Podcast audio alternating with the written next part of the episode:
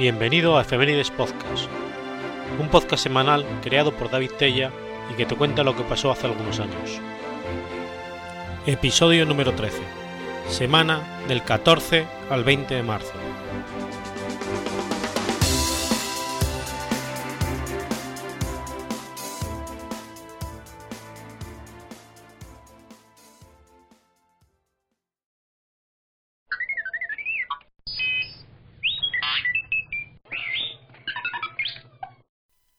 Lunes 14 de marzo de 2016. Hoy es el día de Pi. Se conoce como día de Pi a dos celebraciones en honor a la expresión matemática de Pi, el día de Pi y el día de la aproximación de Pi. Esta celebración fue una ocurrencia del físico Larry Shaw en San Francisco y ha ido ganando en popularidad, hasta el punto de contar en 2009 con una resolución favorable de la Cámara de los Representantes de los Estados Unidos en la que se declaraba al 14 de marzo como el Día Nacional de Pi. Por la forma en que se escribe en el formato usado en los Estados Unidos, el 14 de marzo, 3 de 14, se ha convertido en una celebración no oficial para el Día de Pi, derivándose de la aproximación de tres dígitos de Pi, 3,14. Normalmente, la celebración se concentra a las 1 y 59 postmeridian, reconocimiento a la aproximación de 6 dígitos, 3,14159, aunque algunas personas afirman que en realidad son las 13.59, por lo que lo correcto sería celebrarlo a la 1.59 am.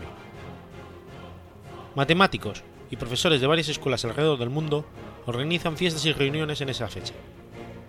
La fecha se celebra de maneras muy diversas, algunos grupos se reúnen para discutir y comentar sobre la importancia de Pi en sus vidas, intercambiar anécdotas o teorizar cómo sería el mundo sin el conocimiento de Pi.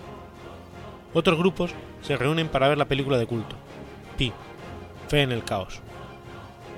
También es frecuente comer tartas con motivo sobre Pi, otro juego de palabras, pues en lengua inglesa tanto Pi como Pi, tarta, tienen idéntica pronunciación.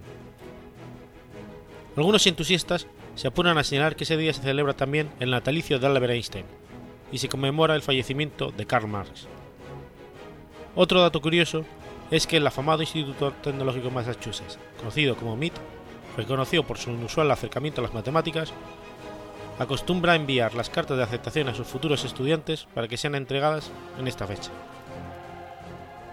El momento pi definitivo habría ocurrido el 14 de marzo de 1592, a las 6.53.58 am. Esto, escrito en formato estadounidense, sería el 3, 14, 15, 92, 6, 53, 58, que correspondería al valor de pi expresado en 12 dígitos. Considerando que esto fue mucho tiempo antes de que se estandarizara la hora en el mundo y pi no era un concepto de uso general, lo más seguro es que la fecha haya sido cambiada a lo largo de la historia.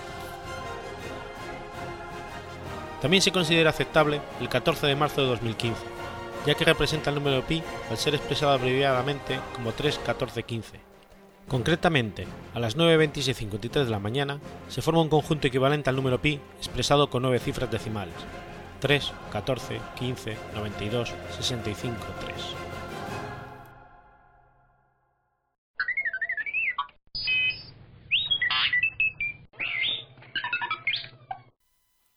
Génova, viernes 15 de marzo de 1968.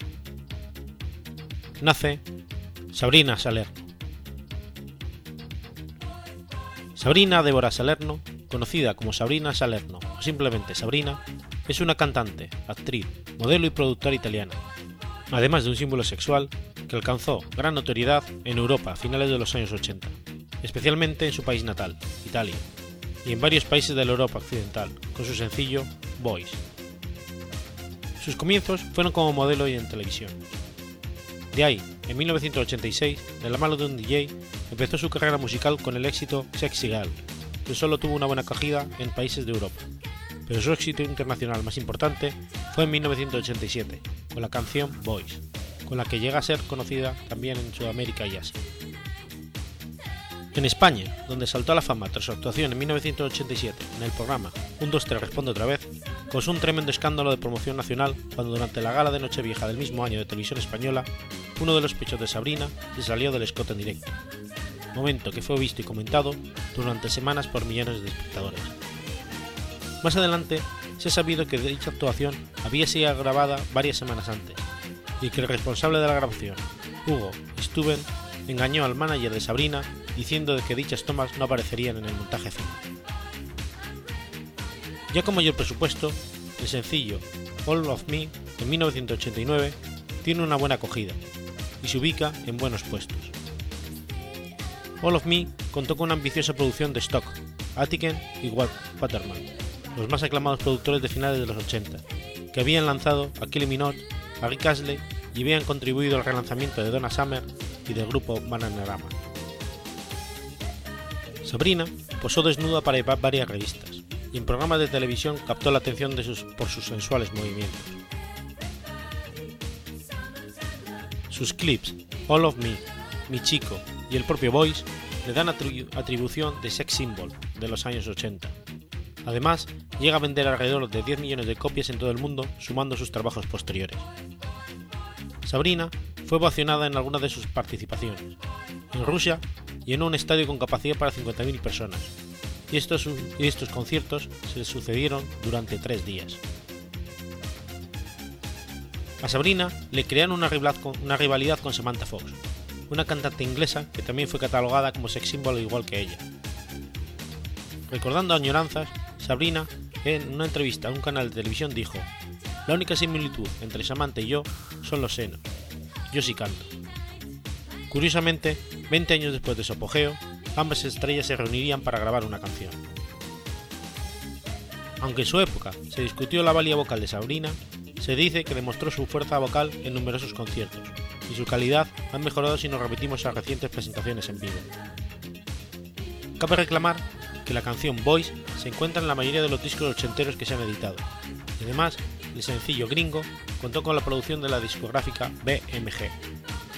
Sabrina posee un disco no oficial editado por MTV, y en el cual se encuentran sus mejores éxitos.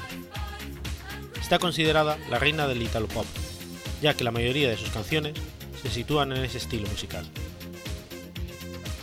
Sabrina también dejó su huella en el cine italiano en películas como Jolly Blue y ha mantenido una carrera actoral con diversas obras de teatro en las que ha participado. Como la exitosa Mozioni, un musical con canciones de Lucio Battisti, donde ella interpreta, entre otras, Amor mío y E penso te. En Latinoamérica, Sabrina fue conocida como una más de las artistas One Hit Wonder de la década de los 80, pero la verdad es que la multifacética cantante tuvo y tiene una prolífica carrera musical en Europa. Ha vendido más de 20 millones de discos en el mundo entero. Se, casó con su pareja de hace 20 años, el productor Enrico Monti, Salerno y Monti son los dueños de una cadena de hoteles en el Veneto, Italia, y de uno de los estudios de grabación más importantes de Europa, Condumner Studios. Además, Sabrina posee su propio sello discográfico, New Voice Production. En 1991 presentó, junto a Andoni Ferreño, el programa de televisión Bellezas en la Nieve, emitido por la cadena española Telecinco, así como numerosos programas en la televisión italiana, compartiendo labores con profesionales de la talla de Rafaela Carrà. En mayo de 2010 editó un sencillo cover junto a su antigua rival, Samantha Fox. El tema elegido ha sido Call Me, viejo éxito del grupo Blondie.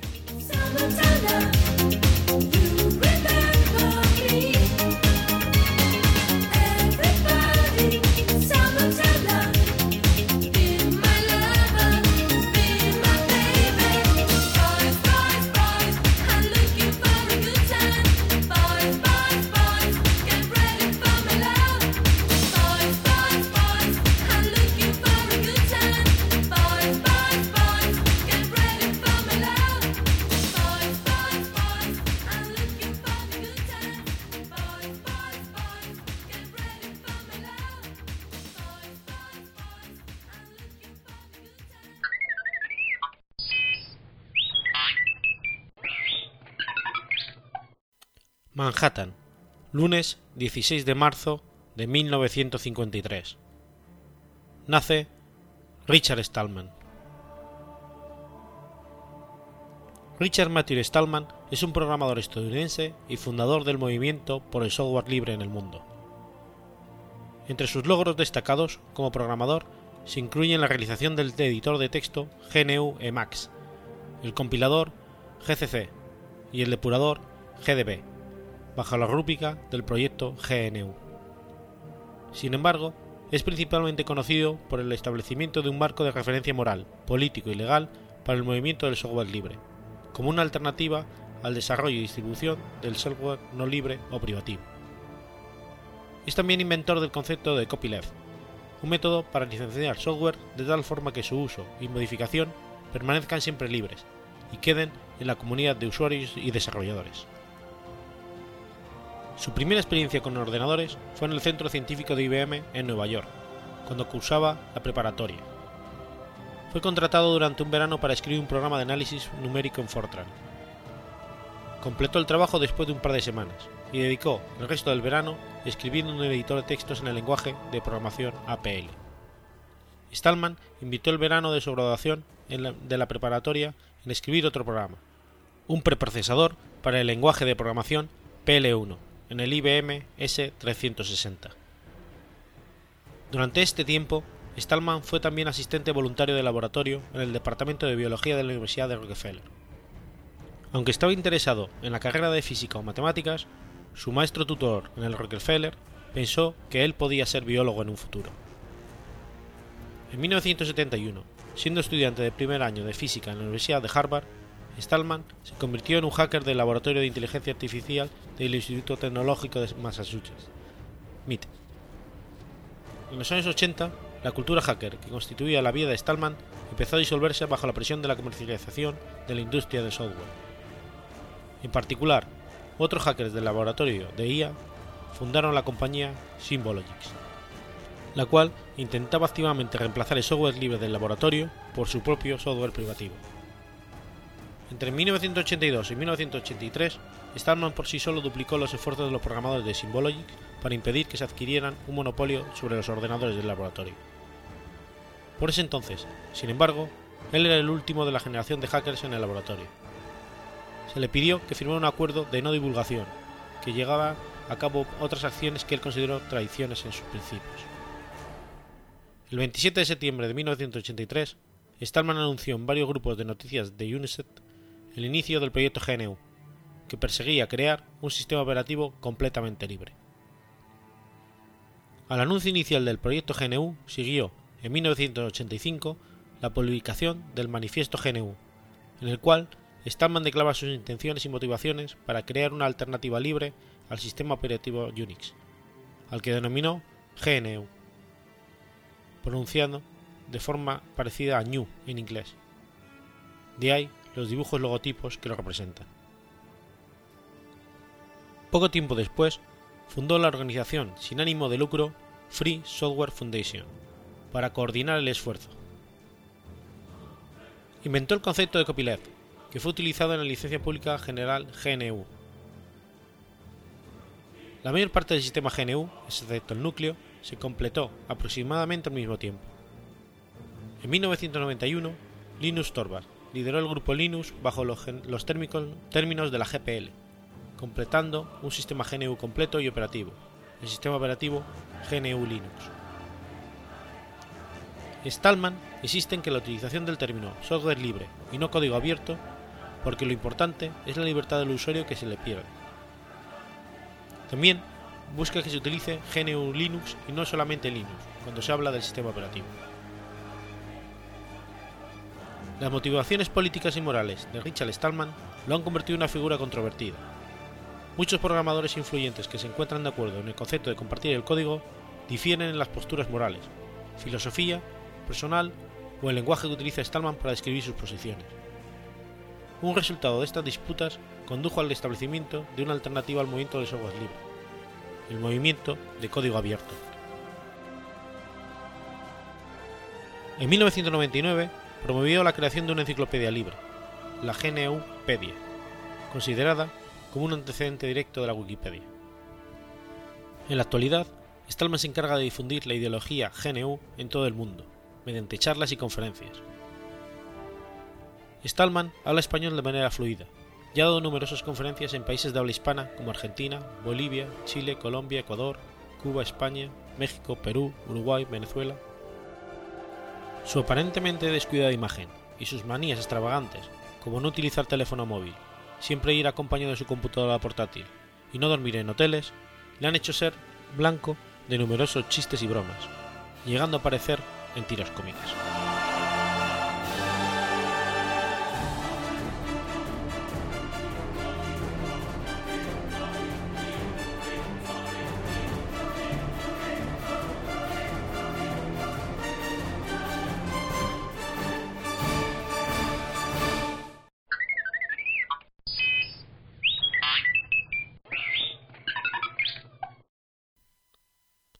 Chicago, martes 17 de marzo de 1942.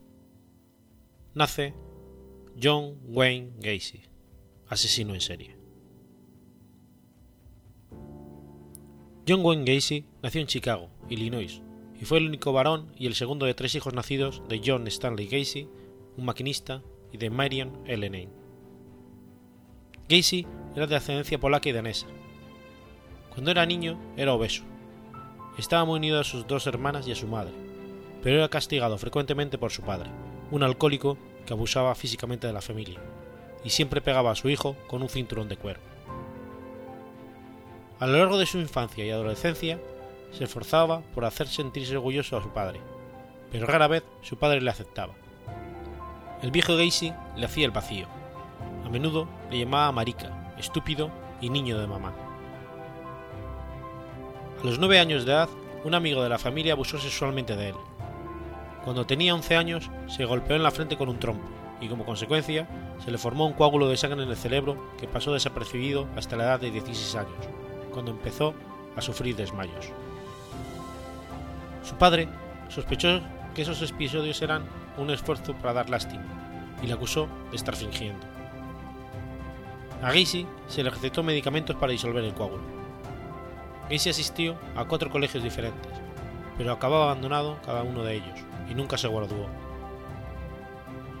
A la edad de 20 años, siguiendo el consejo de su padre, Gacy dejó su casa y se mudó a Las Vegas, Nevada, donde trabajó en una funeraria durante tres meses antes de volver a Chicago.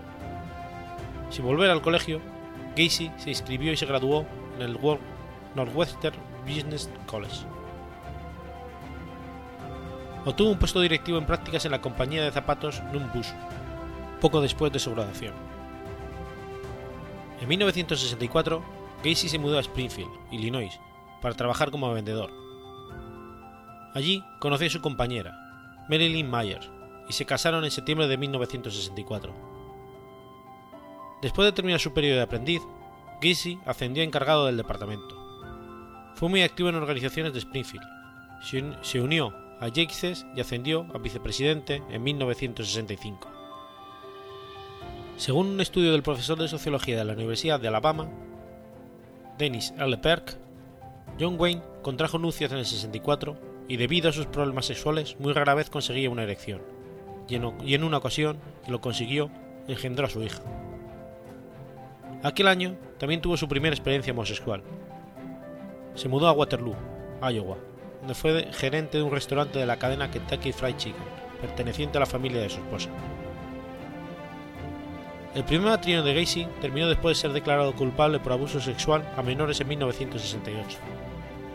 Fue sentenciado a 10 años de prisión por este crimen, pero después de 18 meses y debido a su buen comportamiento, salió en libertad condicional el 18 de junio de 1970. Después de abandonar la cárcel, se mudó nuevamente a Illinois, donde ocultó su registro criminal con éxito, hasta que la policía comenzó a investigarlo por los asesinatos posteriores. En 1971 compró una casa en un sector anónimo de Norwood Park. Allí estableció su propio negocio dedicado a la construcción, PDM Contracting. La casa en la que residía fue demolida el 3 de mayo de 1979 y en 1982 se construyó otra en su lugar, Gacy se casó por segunda vez con una mujer que conoció en la secundaria, y ella, junto a sus dos hijas, se mudaron con él. Se convirtió en importante y respetado miembro de la comunidad. Además de su show como payaso, se hizo partícipe activo del Partido Demócrata, como voluntario para limpiar las oficinas del partido. Finalmente, se convirtió en vocal de mesa. En este puesto fue capaz de conocer e incluso se fue fotografiado con la entonces futura primera dama, Rosalind Carter. De hecho, Carter autografió la fotografía, para John Gacy, Los mejores deseos. Durante la búsqueda de la casa de Gacy, después de ser arrestado, esta foto causó una vergüenza mayor al servicio secreto de los Estados Unidos, ya que en ella aparecía John con una chapa de su solapa, que mostraba una S, lo que significaba que el servicio secreto le había otorgado la autorización para acceder a información clasificada. El segundo matrimonio de Gacy terminó y su esposa se divorció de él a mediados del 76. En el 77, David Daniel, que por entonces tenía 28 años, declaró que John le ofreció llevarlo a la estación de autobuses, pero Daniel le rehusó. También dijo que Gacy era muy insistente, llegándole a pedir siete veces, e incluso ofreciéndole marihuana. De dos víctimas que fueron reportadas como sobrevivientes, Daniel es el único vivo para relatar el procedimiento de John Wayne Gacy. Ninguna sospecha recayó en Gacy hasta el 12 de diciembre del 78, cuando fue investigado después de la desaparición del adolescente de 15 años Robert Pist, quien fue visto por última vez camino de una entrevista de trabajo con él. Un allanamiento en casa de John reveló diversos artículos relacionados a otras desapariciones. El 22 de diciembre del 78, Gacy acudió a sus abogados y confesó sus crímenes. Declaró haber asesinado por primera vez en enero de 1972, cuando al clavar el cuchillo en el cuerpo de un joven y ver cómo la sangre brotaba del cuerpo, sintió una sensación de excitación, y esto comenzó a gustarle. También confesó haber matado a 33 individuos e indicó la ubicación de 28 de los cuerpos a la policía. Estaban enterrados en su propiedad. Las otras cuatro víctimas, dijo, las había arrojado al cercano río Des Plains. Al menos una de las víctimas fue recogida en la estación de autobuses. Los individuos más jóvenes tenían solo 14 años y el mayor 21. Siete de las víctimas nunca fueron identificadas. Los cuerpos fueron descubiertos desde diciembre del 78 hasta abril del 79, cuando la última víctima conocida fue hallada en el río Illinois. En 1998, mientras se realizaban reparaciones en, el estacionamiento trasero de la casa de la madre de Gacy, las autoridades encontraron restos de, al menos, cuatro personas más. El 6 de febrero de 1980 comenzó el juicio de Gacy en Chicago. Durante el juicio se declaró inocente, alegando problemas de orden mental. Sin embargo, su testimonio fue rotundamente rechazado, ya que se le realizaron estudios de orden mental, dando resultados negativos, es decir, que no tenía ni padecía problemas mentales. Su abogado argumentó que John tenía lapsos de locura temporal en el momento de cada asesinato, pero antes y después recobraba la normalidad para atraer y disponer a las víctimas. En un momento del juicio, la defensa de Gacy intentó afirmar que los 33 asesinatos fueron muertes accidentales como parte de una asfixia erótica, pero el forense del condado de Cook demostró con evidencia que estas afirmaciones eran imposibles. Además, Gacy ya había confesado a la policía y era incapaz de suprimir tal evidencia. John Wayne Gacy fue hallado culpable el 13 de marzo y fue sentenciado a 21 cadenas perpetuas y 12 penas de muerte. Fue ejecutado por inyección letal el 10 de mayo de 1994.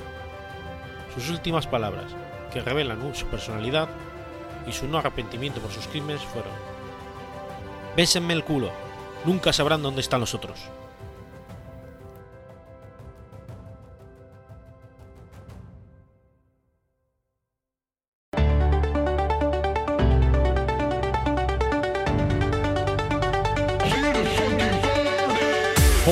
Pompeta, el programa más casposo de Onda Cerdo Radio. Pompeteros y pompeteras, escuchadnos cada noche, poneos cachondos, tocaos mientras escucháis el mejor programa de radio. Todas las noches puedes llamarnos, escribirnos y hasta tuitearnos. ¿Tuite qué? Twitter, Marta, Twitter. Escríbenos a pontenpompeta.gmail.com y síguenos en arroba pontenpompeta. ¿Y si ya me sigues por la calle? Mm. Ponte en Pompeta, Onda Cerdo Radio. No, ahora en serio, ¿esto qué es? Hola, eh, soy Berlanga. Escucha Ponte en Pompeta, un micro podcast de humor donde parodiamos a la radio convencional. Hola, yo soy Asid Serenidic. ¡Ácida! Podéis escucharnos a través de Spreaker, iTunes o las plataformas habituales. Y lo de antes, escríbenos a ponteenpompeta.gmail.com y síguenos en Twitter como arroba ponteenpompeta. El programa que más lo peta.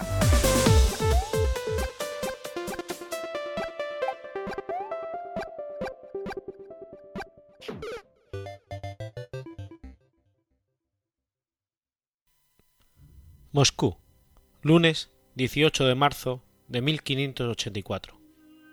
Muere Iván el Terrible.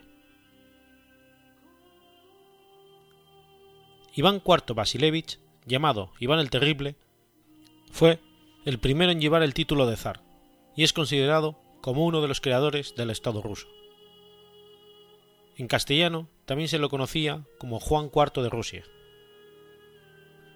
nieto del gran duque Iván Vasilevich III, el Grande, e hijo de Basilio III de Moscú y Elena Vasilevna Gliskaya, pertenece al linaje varego Riurik. Fue coronado gran príncipe de Moscú a los tres años, tras la muerte de su padre. Sin embargo, el reino fue administrado por su madre, que fue envenenada cinco años después de la coronación, por clanes boyardos que se disputaban el poder fue sometido a humillaciones de los boyardos, lo que ensombreció su carácter. Fue recluido en el palacio de Kremlin viviendo casi como un mendigo. Este hecho generó en Iván un gran odio hacia los boyardos y tuvo como consecuencia las constantes persecuciones y matanzas que organizó contra estos clanes. En estos primeros años, Iván sufrió desvaríos mentales ya irreversibles. Tuvo un hermano, Yuri, dos años menor que él, que al ser disminuido psíquico no gozó de ninguna influencia política, pero al que tuvo una gran estima, hasta su muerte por causas naturales en 1563. Con 13 años empezaron a respetarlo y ordenó a un grupo de leales suyos que capturaran al príncipe Andrei Susisky para arrojarlo a una jauría que lo despedazó. Con 16 años ya destacaba en escritura y fue un ávido lector, además de ser un joven corpulento y musculoso. Estudió retórica de mano del obispo Macario de Moscú. Durante esta época ya era profundamente religioso. Para que se le respetara como zar, Macario determinó que Iván procedía del linaje de los primeros Césares romanos. Casado en 1558 con la princesa Juliana Paleskaya, tuvo un hijo en 1560, Basilio, que murió a los 11 meses. Después de una gira junto con Macario por monasterios e iglesias de Rusia, fue nombrado zar y príncipe de toda la Rusia en la Catedral de la Dormición de Moscú.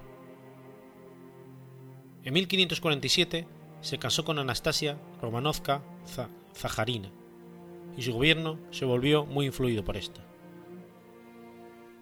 Sus funciones pasaron a manos de los hermanos Yuri y Mikhail Glisky, tíos maternos suyos, los cuales extendieron la corrupción y los abusos por toda la Rusia. Las injusticias alcanzaron cotas increíbles como se escribe en esta crónica. En su perfidia y sus prácticas diabólicas, incluso suman a los cadáveres recién enterrados y los arrastran, mutilados y ensangrentados, con venablos de cazar jabalíes, hasta las casas de ciudadanos honrados, a los que unos informadores pagados acusan entonces de homicidio. A finales de este año, hubo varios incendios que destruyeron distritos enteros de Moscú. Murieron miles de personas. El pueblo acusaba a los Gliskin de aquello, con lo que Iván tuvo que desterrar a sus tíos. Yuri fue luchado por el gentío mientras se refugiaba y Mijail, huyó. Iván reconstruyó Moscú y mandó edificar la Catedral de San Basilio. Poco después organizó un consejo de elección, compuesto por mercaderes y la pequeña nobleza, para reducir el poder de los boyardos. Creó el primer ejército permanente de 3.000 streltsky, o mosqueteros. Este periodo también se caracterizó por su gran reforma interna y su expansión territorial. Durante su gobierno impulsó las artes y las letras, además de introducir la imprenta en Rusia. En el mismo año creó la Rada, un organismo gubernamental que desempeñó el papel de consejero real, compuesto por el sacerdote Silvestre Macario, su preceptor, y su secretario Alexei Adasev. En 1549 realizó el primer Zemsky Sobor, una reunión de los representantes de los principados rusos y comenzó una revisión del código legal. Una gran aportación fue el Sudetnik, creado en 1550, el cual es una recopilación de todos los decretos emitidos por el gobierno hasta esa época. El Sudetnik y los diplomas reales extendieron la participación de los representantes electivos campesinos al procedimiento judicial y la gestión local. En 1551 convocó un concilio para crear una iglesia afín a sus propósitos. Después de la llegada del canciller inglés Richard Chancellor y de varios navegantes ingleses a Moscú en 1553, estableció vínculos comerciales con Inglaterra. Incluso más tarde, pretendió casarse con la reina Isabel I, quien desechó la idea. Una de sus más grandes campañas militares fue la conquista de los canatos tártaros. Habitados por tártaros, chubases, maríes, morbinos y udmurtos del Kanato o y Oikanato de Astrakán, para controlar la totalidad del curso del río Volga y acabar con la dominación tártara de más de 300 años. Se añadió un territorio de un millón de kilómetros cuadrados a los dominios de Moscú, que Iván quería convertir en la sucesora de Constantinopla. Lo consiguió con 100.000 hombres, divididos en caballería, artillería y mercenarios cosacos. En Kazán no dejó a nadie de la ciudad con vida. Colocó la primera piedra de la catedral y sustituyó la población musulmana por colonos rusos, además de convertir las mezquitas en iglesias ortodoxas. En las batallas nunca estaba presente. Dirigió la, disposición de las subdivisiones militares, contorneó varias veces la fortaleza tártara y se encontró con la subdivisión cerca de los muros de la fortaleza. La anexión de los cátaros del Volga puso fin a las devastadoras invasiones de la caballería tártara en las regiones orientales de Rusia. Dificultó la migración de las hordas agresivas nómadas de Asia a Europa y abrió las vías para la migración rusa a Siberia.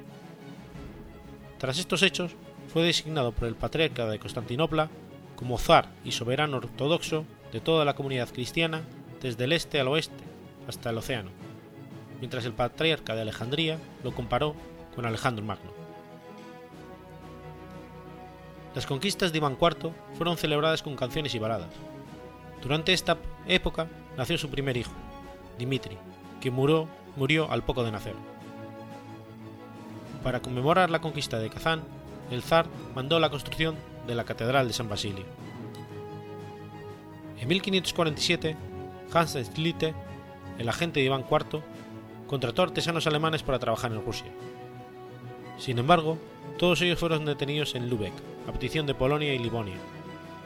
Livonia obstaculizó el comercio ruso con los países de Europa Occidental. Así, Rusia se vio aislada de las rutas comerciales marítimas.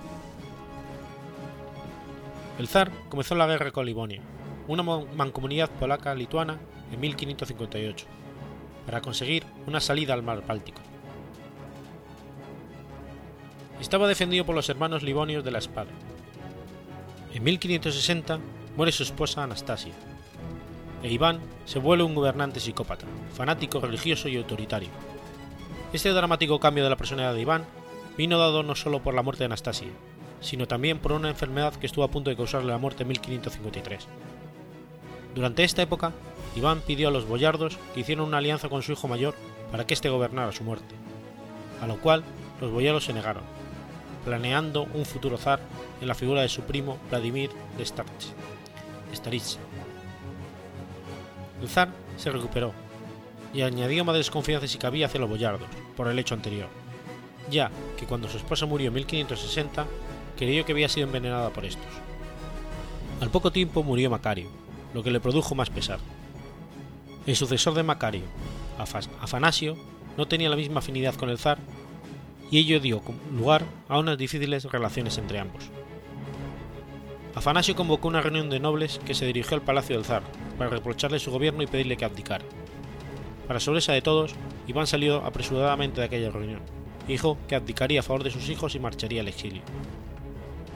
Pero todo fue una farsa del zar, ya que solo se marchó a 100 kilómetros de Moscú, Desde allí mandó tres cartas, una al nuevo metropolitano Afanasio, otra a los nobles y otra al pueblo, en las que acusaba a las instituciones religiosas y administrativas de corrupción, traición y robo.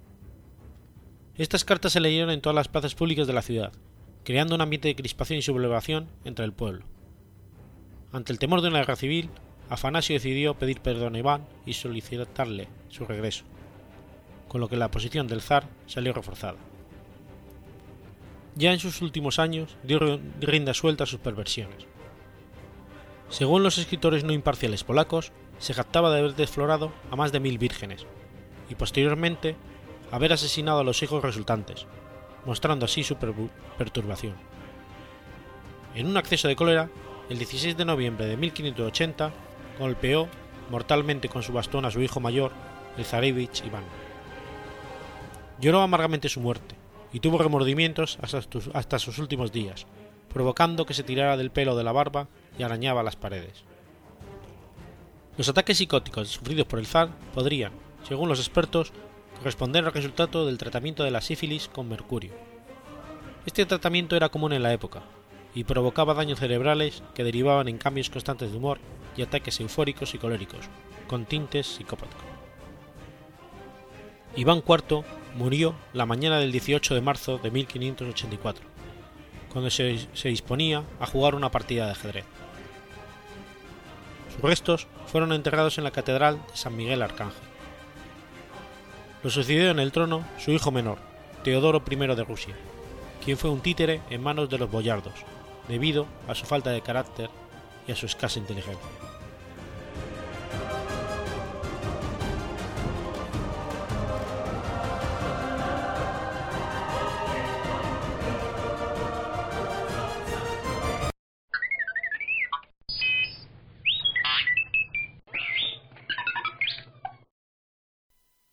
Monmouth, domingo 19 de marzo de 1848. Nace Whitaker. Whiteberry Stammaper nació en Mount, Illinois, y fue un afamado mariscal que ocupó varios puestos policiales en el oeste de Estados Unidos. Fue uno de los protagonistas del tiroteo en el OK Corral en Tucson, Arizona, junto con Doug Holliday, Billy Earl y Morgan Earp forma parte de las figuras legendarias del oeste estadounidense, cuya vida ha inspirado numerosos westerns. Whitaker fue un marshal muy famoso en el oeste estadounidense, por su extrema dureza en el trato con aquellos que infringían la ley, incorruptible y osado en sus procedimientos. Su fama la logró en Tucson. Durante su gestión como marshal perdió a uno de sus hermanos, y otro quedó lisiado por la venganza de sus enemigos. Su carrera comenzó en el pueblo de Lamar, Missouri, en 1870. Antes de ello era cowboy a trato, o cazador de búfalo. En 1871 contrajo matrimonio por compromiso con una mujer llamada Urilia Sutherland, y era pariente de las esposas de sus hermanos. Su matrimonio, de dos años, terminó desventuradamente al morir su mujer en el parto junto a su hijo. Sería la única vez que se casaría. En 1876 entró a trabajar en la policía de Dodge City y en 1878 fue asistente del comisario Charles Bassett. A raíz de la muerte del ingenuo comisario Ed Matterson durante su ausencia, White aprendió que si no era drástico, decidido y rápido en sus procedimientos, no iba a ganar el respeto de los bandoleros, y eso le podría costar la vida. Ed trató amistad con Doug Holliday, un dentista convertido en jugador de póker, quien sería su más fiel amigo. En 1878 se relacionó en concubinato con una prostituta llamada Watty Blakelock, relación que duraría hasta 1882. Herb la abandonó por el alcoholismo de ella y su afición al laudano. En esa misma época trabó amistad con una bailarina de origen judío llamada Josephine Sarah Marcus, quien tenía una dudosa reputación como prostituta. En 1879 se trasladó a Tucson, Arizona, con la intención de ser granjero. Sin embargo, sus hermanos Virgil y Morgan ocuparon cargos en la policía y ellos reclutaron a White como policía especial. Más tarde sería el, el marshal de ese pueblo. Debido a la dureza de su gestión, se ganó irreconciliables enemigos como los hermanos Clanton y McLaury, quienes consideraron a Earp como intruso en sus dominios. Estos hermanos tuvieron muchos pleitos con los Earp y al final desembarcaron en el, tiroteo de Loca y Corral, donde perdieron la vida dos de los hermanos de Macaulay y un Clanton.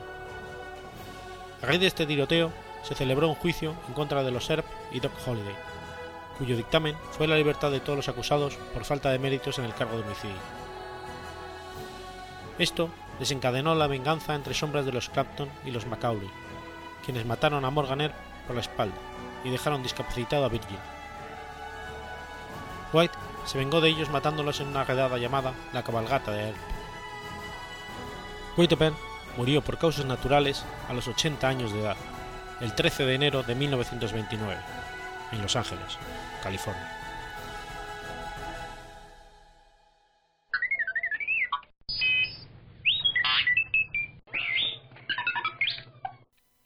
Géveros, martes 20 de marzo de 1725. Muere Samuel Fritz, misionero y cartógrafo checo. Samuel Fritz fue un misionero y cartógrafo jesuita de nacionalidad checa y origen alemán, quien exploró ampliamente la cuenca del río Amazonas. Entró de novicio en la Compañía de Jesús en 1684. Se dedicó al estudio de las matemáticas, la geodesia y la topografía.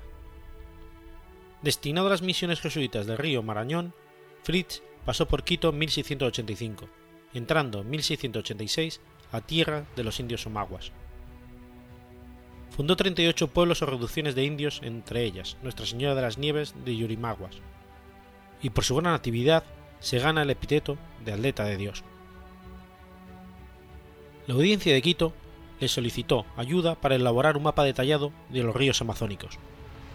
Para ello, hizo un viaje por el río Amazonas hasta Belém, do Pará, en busca de atención médica, mientras cartografiaba en gran detalle el curso de este río, pero fue detenido por el gobernador portugués entre 1689 y 1691, acusándolo de ser un espía al servicio de España.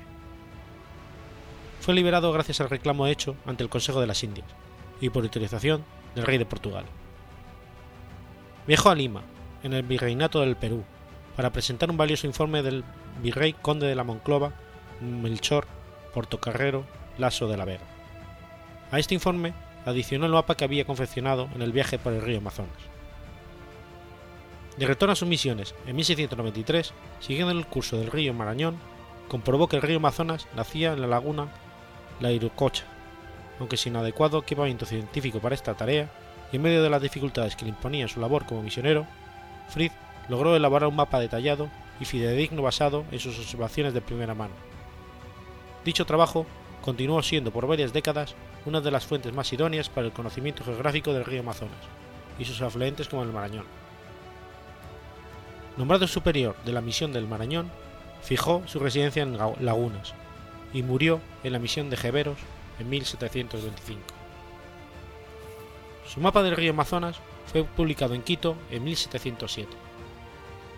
Durante años posteriores sería recopilado en diversas obras geográficas editadas en Europa, reconociéndose que, pese a no ser fruto de una expedición científica, en el sentido amplio de la palabra, los mapas de Fritz resultaban muy acertados y fieles a la realidad geográfica de la Amazonía.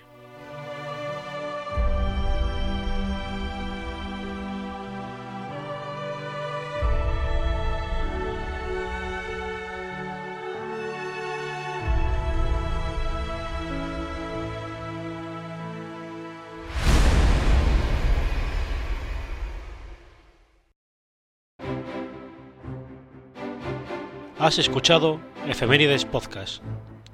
Si quieres ponerte en contacto conmigo, puedes hacerlo por Twitter o la cuenta Efemeridespod o a mi cuenta personal Tella David o por correo electrónico en efemeridespod.gmail.com o también puedes visitar la página web efemeridespodcast.es y recuerda que puedes suscribirte por iTunes o por iVoox y tienes un episodio nuevo cada lunes.